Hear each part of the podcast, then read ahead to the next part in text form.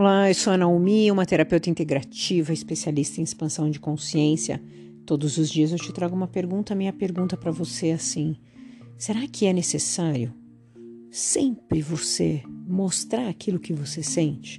Seja alegria, seja tristeza. Será que é necessário você ficar expondo você? Ou em redes sociais ou para as pessoas?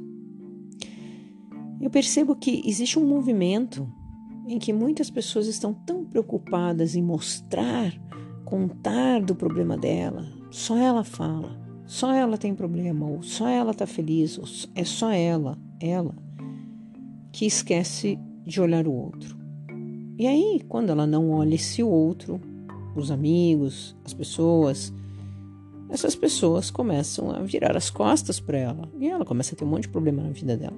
Ela não percebe o que ela está fazendo porque só ela quer falar, só ela quer expor, só ela quer mostrar tudo aquilo que ela sente, que ela vive, que ela passa.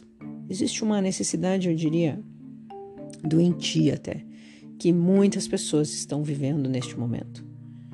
Pessoas, quando você vai conversar, elas não têm interesse nenhum em ouvir você.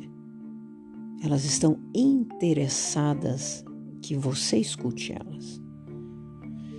E você? Quem é? É aquela pessoa que tem interesse e é interessada? Ou você é uma pessoa que só você quer falar realmente? Interesse é só você falar.